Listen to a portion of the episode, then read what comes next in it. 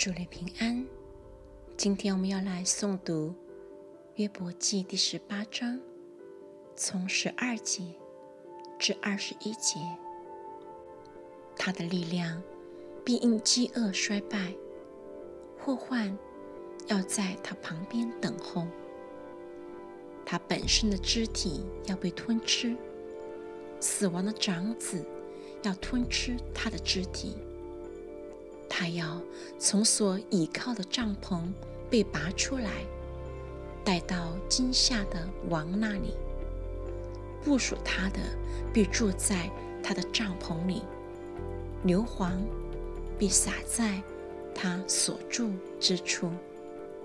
下边他的根本要枯干，上边他的枝子要剪除。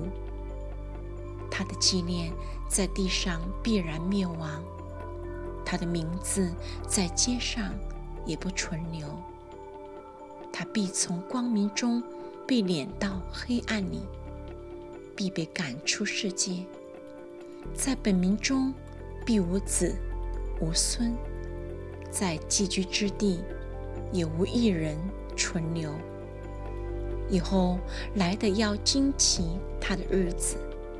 好像以前去的受了惊骇，不义之人的住处总是这样。